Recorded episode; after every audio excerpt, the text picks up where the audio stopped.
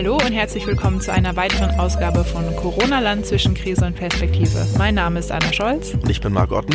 Und wir nehmen das heute auf am Donnerstag, den 16.04. Gestern am Mittwoch hat die Bundeskanzlerin mit den MinisterpräsidentInnen über eine mögliche Lockerung der Corona-Maßnahmen beraten. Wir haben alle sehr auf dieses, ja, auf diesen Tag, auf diese Entscheidung hingefiebert, mit der Hoffnung, dass wir langsam zur Normalität zurückkehren können. Und ähm, bei mir zumindest hat sich ein bisschen Ernüchterung breit gemacht danach.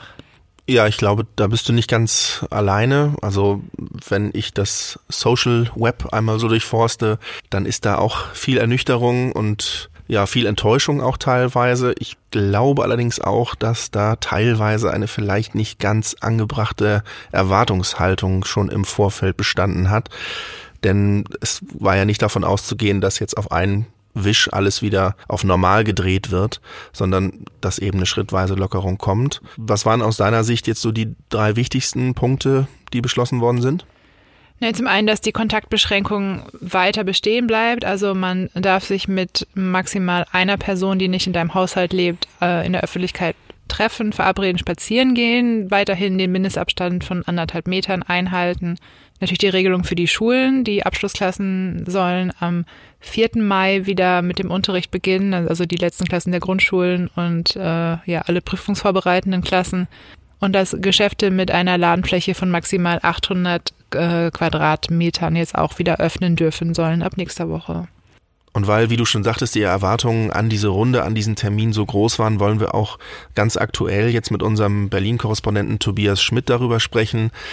Tobias hat äh, auch in der Vergangenheit schon diese Corona-Krise ganz eng betreut, auch im natürlich politischen Betrieb in Berlin, hat aber auch unter anderem mit dem Virologen Christian Drosten schon gesprochen, ist also ein echter Fachmann und er kann uns gut einordnen, was jetzt genau auf uns zukommt bei den Lockerungen, also was wieder erlaubt ist und vielleicht auch, wo es noch ein paar Schwierigkeiten gibt, wo auch Kritik berechtigt ist und ähm, wie es auch perspektivisch mit weiteren Lockerungen aussieht. Äh, Tobias, nach den Beschlüssen von gestern gibt es meiner Wahrnehmung nach ziemlich viel Kritik aus verschiedensten Richtungen. Eltern sagen, dass sie überfordert sind, dass ihnen das auch zu viel ist, auch die Zeiträume zu lang, die sie ihre Kinder weiter betreuen sollen. Der Einzelhandel spricht von Willkür bei dieser 800 Quadratmeter Regelung.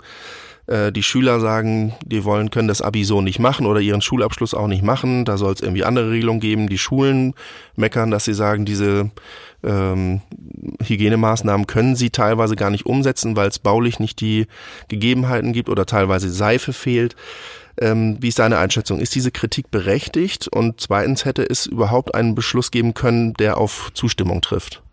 Womit wollen wir anfangen? Wir können ja vielleicht mal mit den mit den Schulen anfangen. Natürlich haben sich viele Familien und viele Schüler und auch die Lehrer vielleicht schnellere und klarere Ansagen gewünscht. Man muss einfach dabei bedenken, es ist gelungen, die Zahl, ähm, die Zahlen, die Infektionszahlen zurückzufahren. Und das ist die Grundlage, die es überhaupt ermöglicht hat, äh, die Lockerungen langsam aufzuheben. Jetzt ist es so, dass Kinder und Jugendliche zwar von dem Virus selbst kaum betroffen sind und nicht darunter leiden, aber sie stecken sich an und die Gefahr ist, dass sie dann eben weitere Personen anstecken. Und das ist bei Kindern und Jugendlichen deswegen besonders schwierig, weil die in der Regel keine Symptome zeigen. Das heißt, sie tragen das Virus, aber niemand weiß, dass sie es tragen und deswegen fühlen sie sich auch sicher und können es aber, obwohl sie keine Symptome zeigen, andere anstecken. Für die das Virus dann wiederum deutlich gefährlicher ist. Genau. Also natürlich die Eltern, aber vor allen Dingen auch Großeltern ähm, und kann halt dadurch einfach neue Infektionsketten entstehen, die sich dann einfach verbreiten und von der dann auch eben die Großeltern, aber auch die anderen Risikopatienten oder die andere Risikogruppe eben betroffen sein wird. Und ähm, natürlich ist es so, dass ähm, Kinder in der Schule ähm, sich zusammenhocken normalerweise, dass sie aber auch um die Schule in die Schule zu kommen, also gerade in größeren Städten natürlich Busse und Bahnen benutzen müssen. Das heißt, da hat man wieder das Problem mit, äh, mit dem öffentlichen Nahverkehr. Und deswegen muss man mit Blick auf die Schulen sehr, sehr vorsichtig sein. Und ich finde, das ist ähm, der richtige Weg, weil die Gefahr, ähm, dass es sonst mit den Infektionen wieder losgeht, einfach noch zu groß ist. Jetzt ist es klar, dass das auch die Schulen vor Herausforderungen stellt, denn ähm, wenn nur äh, 15 Schüler zusammen in einem Klassenraum sitzen dürfen, Was ist dann mit Klassen, wo es 20, 25 bis zu 30 Schüler gibt? Die müssen aufgeteilt werden. Zudem ähm, muss man Regeln finden, dass nicht, ähm, dass nicht in den Pausen alle zusammen hocken und dass nicht alle vor Schulbeginn ähm, vorm, vorm Schultor zusammenstehen. Das ist alles sehr schwierig und da sind natürlich auch jetzt die, ist jede einzelne Schule gefragt, entsprechende Konzepte zu entwickeln. Aber ich ähm, glaube schon, dass das machbar ist. Und die Schulen und die Lehrer und die äh, Schulleitungen, die hatten ja auch eine gewisse Zeit, um sich darauf vorzubereiten. Deswegen finde ich diese diesen Kritikpunkt, ähm, der von den Schulen kommt, man habe nicht die Möglichkeiten, das umzusetzen, das finde ich äh, unberechtigt. Also ähm, wir haben jetzt ähm, auch wieder viel über Schulen gesprochen und das ist ein Kritikpunkt, ein großer Kritikpunkt von Eltern, äh, die Kinder im Kita-Alter haben. Ich bin da selbst auch betroffen. Die Leopoldina empfiehlt ja, dass Kitas erst wieder nach den Sommerferien öffnen. Das ist je nach Bundesland ähm, Anfang oder Ende August. Da mal die Frage an dich, äh, auch eine Frage, die ich äh, gestern sehr oft auf Twitter gelesen habe. Wie soll das funktionieren? Wie sollen Kinder, wie sollen Eltern ihre Kinder bis in diesen, bis zu diesem Zeitraum, über diesen Zeitraum hinweg ihre Kinder betreuen und weiterhin arbeiten? Tja, das ist eine gute Frage und äh, eine Patentantwort dafür habe ich natürlich auch nicht. Der Vorschlag von der Leopoldina ähm, Akademie, so drastisch die Kitas geschlossen zu halten, den hat die Politik sich nicht zu eigen gemacht. Auch die Bundesfamilienministerin hat ähm, sehr rasch äh, darauf hingewiesen, dass das für viele Familien einfach nicht zu leisten ist. Und deswegen gehe ich davon aus, dass man für Kitas auch schrittweise eine Öffnung ähm, erreichen wird. Äh, da, das Problem bei den Kitas ist, man müsste im Grunde genommen Gruppen haben, die immer dieselben sind. Fünf Kinder, sechs Kinder, die sich immer treffen, weil dann diese Gruppen sozusagen, da ist das Virus dann entweder durch oder nicht. Das Problem entsteht, wenn man die Gruppen neu zusammensetzt, wenn wieder Kinder aus anderen Familien ähm, mit anderen Kindern zusammenkommen. Und dann kann, können halt diese neuen Infektionen, deswegen wird es ähm, darauf hinauslaufen, davon bin ich ziemlich überzeugt, dass es kleinere Gruppen geben wird, ähm, die aber konstant bleiben, aber dass man das zumindest schrittweise ermöglicht. Ja, viel mehr kann ich ja jetzt eigentlich auch nicht zu sagen. Das musst du ja auch gar nicht. Was sagt denn die Politik dazu? Also das Argument der Forscher und der Politik ist ja, dass die kleinen Kinder und auch die, die jüngeren Jahrgänge in den Grundschulen denen könne man es nicht zumuten, mit äh, Schutzmasken rumzulaufen, weil die eben nicht den auch nicht den, den Abstand einhalten würden.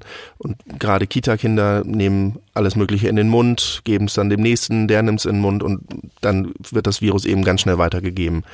Das mag berechtigt sein, aber wie soll das in der Praxis aus Sicht der Politik funktionieren, dass Eltern eben ja im schlimmsten Fall äh, bis bis August dann das so durchhalten?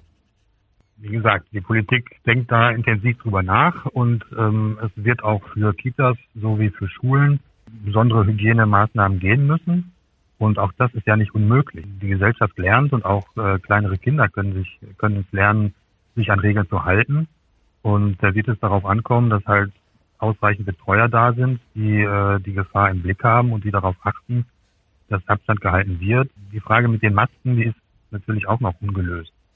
Problem bei den Masken ist, wenn man ähm, die zwar aufhat, aber dann immer wieder abnimmt und da dran fasst und sich ins Auge reibt, zack, äh, kann es sehr schnell sein, dass man sich infiziert. Und das ist, äh, in solchen Fällen kann die Maske dazu führen, ähm, kann die kontraproduktiv sein und ähm, die Gefahr, sich anzustecken, noch zu erhöhen. Es äh, gibt von der Politik finanzielle Hilfen für äh, Eltern, die nicht arbeiten können und ähm, die sozusagen Einbußen erleiden und das wird weiterhin der Fall sein. Da wird der Kinderzuschlag, die, der Bezug von Kinderzuschlag ist ähm, ausgeweitet worden. Äh, das Elterngeld, dafür wird, werden Ausfälle, Corona-bedingte Gehaltsausfälle ähm, nicht berücksichtigt.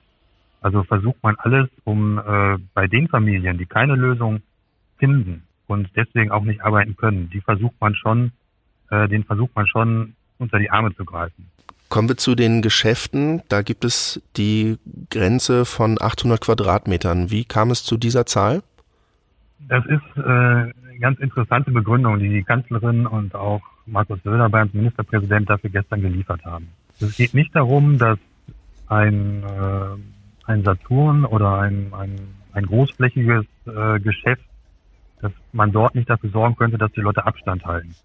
Das Problem ist aber, wenn man in den Innenstädten die Shopping-Center wieder öffnet, dass dann so viele Menschen in die Innenstädte strömen, dass es dann ähm, insgesamt im öffentlichen Nahverkehr, aber auch äh, in den Einkaufspassagen vor den Geschäften, dass es dort zu so großen Menschenansammlungen kommt, dass man die äh, sehr, sehr schwer kontrollieren kann. Das heißt, das Argument ist nicht die Fläche des Geschäftes als solche, sondern das Argument ist zu verhindern, dass, dass sich wirklich in den ähm, Stadtzentren wieder große Menschenballungen ähm, ergeben und dann das Infektionsgeschehen wieder Schwung aufnimmt.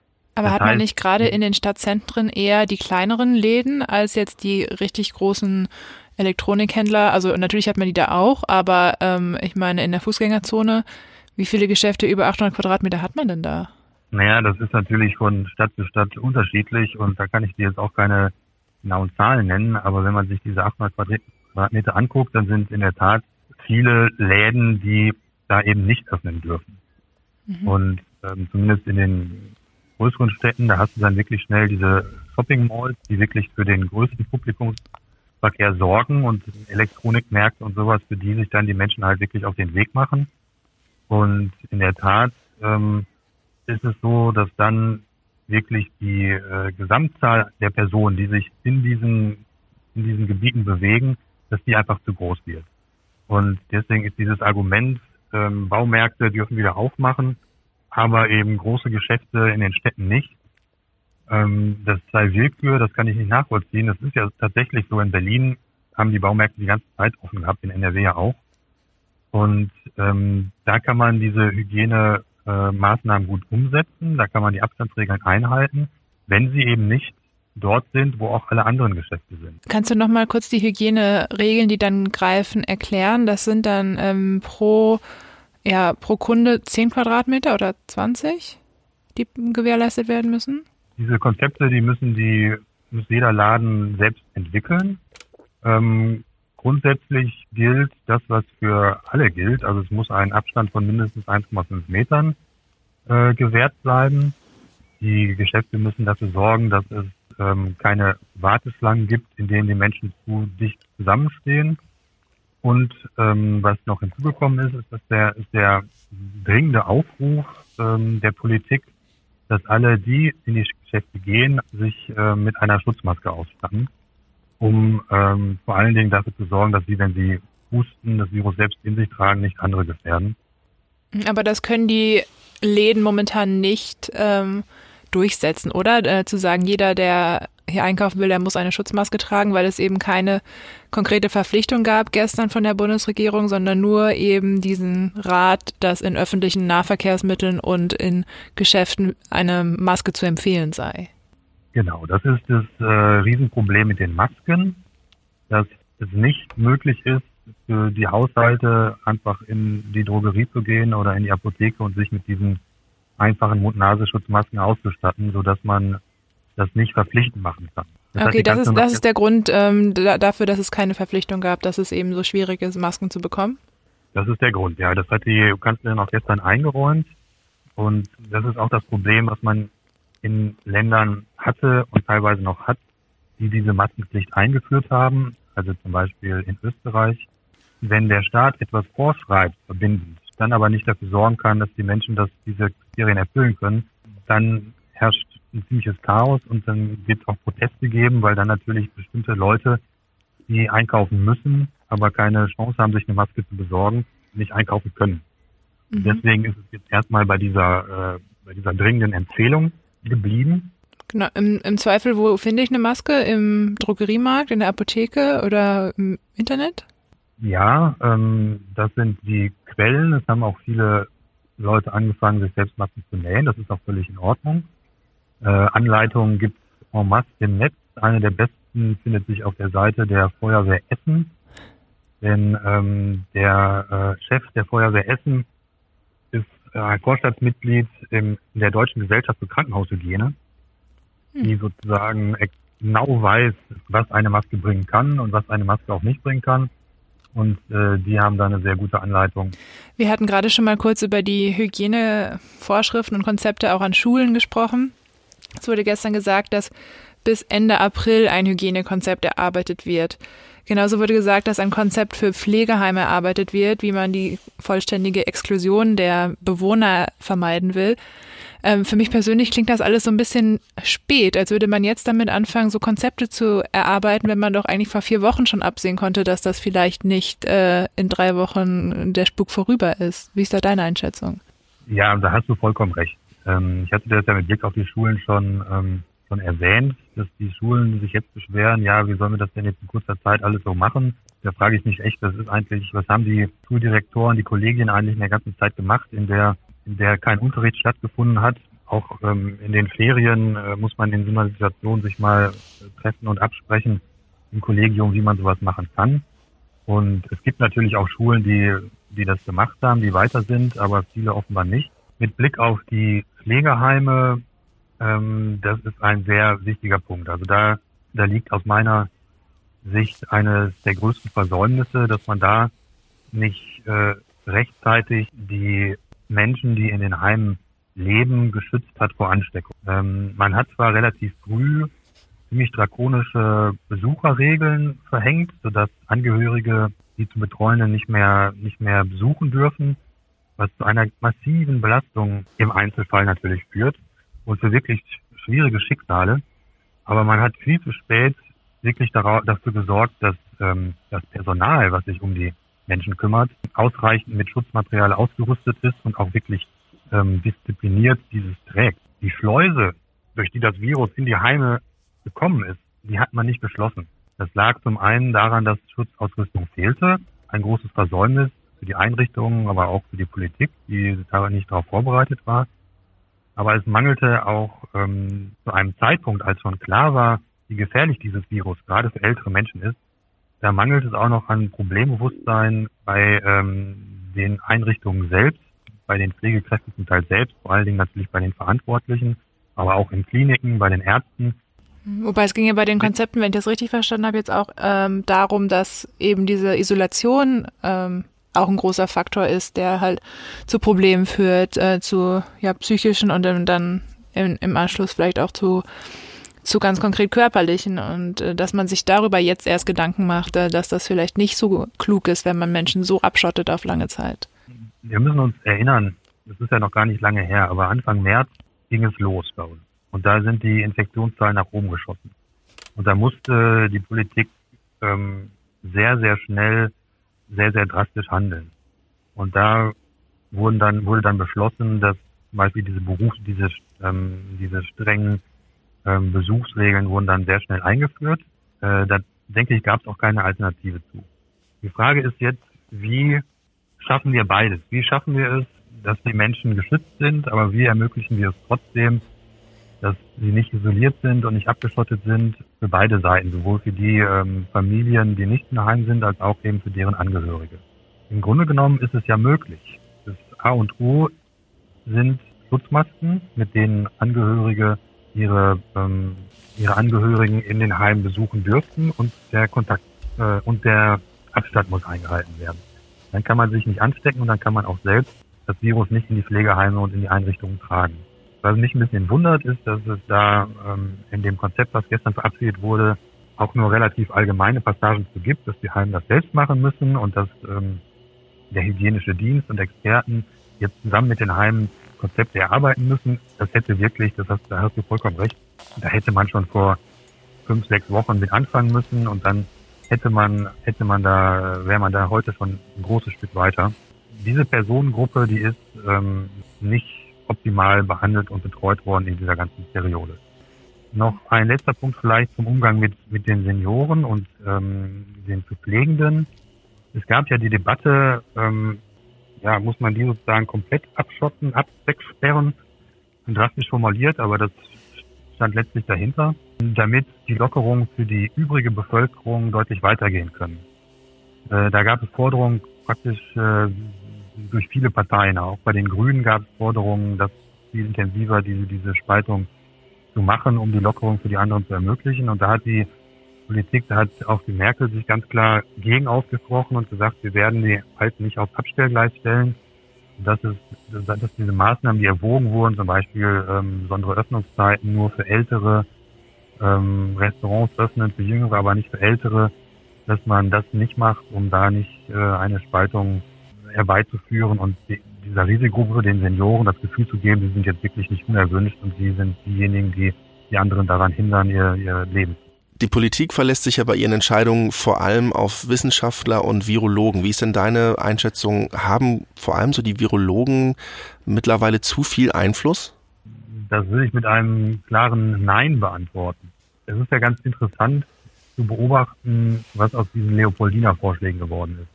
Äh, das waren jetzt nicht nur Virologen, sondern auch ähm, Professoren verschiedener Fachrichtungen. Ähm, und die haben ein 16-seitiges Blatt produziert, Handlungsempfehlung für die Politik. Und wenn man sich das anschaut, dann ist davon relativ wenig übergeblieben. Das heißt, der Vorwurf, die Politik hört jetzt eins zu eins auf bestimmte Virologen oder bestimmte Experten, die, die trifft so nicht zu. Es ist ja auch nicht so, dass alle Virologen und alle anderen Experten, Epidemiologen, wer auch immer, immer dasselbe raten. Ähm, Im Gegenteil. Und deswegen ist es, ist es nicht so, dass die Politik äh, auf den einen oder anderen hört und deswegen irgendwie weitreiche Entscheidungen treffen würde. Man muss sicherlich ähm, sagen, dass die Virologen zu Beginn der Krise eine wahnsinnige, ähm, ja, einen wahnsinnigen Druck erzeugt haben. Und ähm, war das richtig oder falsch? Aus meiner Sicht war es absolut richtig. Die Politik hat in Deutschland relativ früh auf die Virologen gehört ähm, weil die sehr plausibel erklären konnten, was auf uns zukommt und wie wir das Schlimmste verhindern können. Das ähm, haben viele nicht gemacht. Man braucht nur nach äh, in die USA zu schauen, um zu sehen, was passiert, wenn man das eben nicht macht. Es gab drastische Warnungen, die treten jetzt bei uns nicht ein. Stand der Dinge ist, dass wir das ganz gut eingedämmt haben. Und das ist ein Verdienst der Virologen, die da ähm, darauf aufmerksam gemacht haben und dieses Bewusstsein geschaffen haben. Übrigens nicht nur äh, bei der Politik, sondern auch in der Gesellschaft. Also auch ein Verdienst der Virologen, dass die Gesellschaft akzeptiert und versteht, was wir gerade durchmachen und was wir da gerade auch ertragen müssen. Aber dieser Verdienst der Virologen, das ist natürlich jetzt auch so ein bisschen das Gleiche, was es so schwer macht, ähm, den Bürgern glaubhaft zu verkaufen, was heißt zu verkaufen, aber ne, zu vermitteln, es ist gut, wenn ihr weiter so streng auf die Regeln achtet, weil man denkt sich, ist doch alles gar nicht so schlimm. Also die Krankenhäuser sind gar nicht über, überlastet und ähm, vielleicht wäre das ja ohne diese Kontaktbeschränkung auch gar nicht so schlimm gewesen. Also das ist, glaube ich, das Schwierige äh, an dieser ganzen Situation. Da hast du vollkommen recht. Und ähm, wie Herr Drosten es so schon formuliert, there is no glory in prevention für, mhm. für Vorbeugung ähm, kann man keinen Ruhm einsammeln, wenn dann die Situation, die man heraufbeschworen hat, am Ende nicht eintritt, weil man darauf reagiert hat und sie verhindert hat. Natürlich wird die Frage immer drängender, wenn es, wenn die Zahlen weiter unten bleiben und noch weiter runtergehen und wir erreichen, dass ähm, eine Person, die sich ansteckt, nur noch eine halbe andere Person ansteckt, dann ist es wirklich stabil für den Moment. Und äh, dann wird es auch weitere Lockerungen geben, das ist völlig klar. Ähm, und deswegen haben die auch, haben die auch vereinbart, dass sie sich alle zwei Wochen treffen, weil zwei Wochen, nachdem man Maßnahmen eingeführt hat, kann man sehen ungefähr, was für eine Wirkung sie haben. Geht die Kurve wieder rauf oder geht sie wieder runter? Am Ende kann man natürlich dann sagen, wenn das wirklich so bleibt, ah, dann hätten wir uns doch diesen Aufwand wirklich ersparen müssen. Ähm, wir sehen aber auch, was passiert, wenn man es nicht rechtzeitig macht sind wir in Frankreich, das sind wir in den USA, haben wir in Italien gesehen. Und ähm, ich glaube, das ähm, wird auch für die Bürger nicht so schnell in Vergessenheit geraten, wie gefährlich dieses Virus wirklich ist und ähm, was wirklich passieren kann oder passieren könnte oder passiert wäre, wenn wir eben nicht so strikt gehandelt hätten. Das ist völlig klar. So abschließend äh, Fazit der Entscheidung von gestern nicht besonders erfreulich, aber durchaus nachvollziehbar und gerechtfertigt? Also ich halte das Vorgehen für sehr plausibel und für gerechtfertigt und man darf nicht vergessen, wir standen ähm, vor vier Wochen standen wir wirklich äh, an der Schwelle zu ähm, italienischen Verhältnissen und zu, zu amerikanischen Verhältnissen. Nicht zu amerikanischen, aber zu italienischen Verhältnissen. Und es ist gelungen, äh, das zu verhindern. Das ist eine relativ kurze Zeit. Das kommt allen vor, als wenn das schon Ewigkeiten her wäre. Man hat sich an unheimlich vieles schon unheimlich gewöhnt.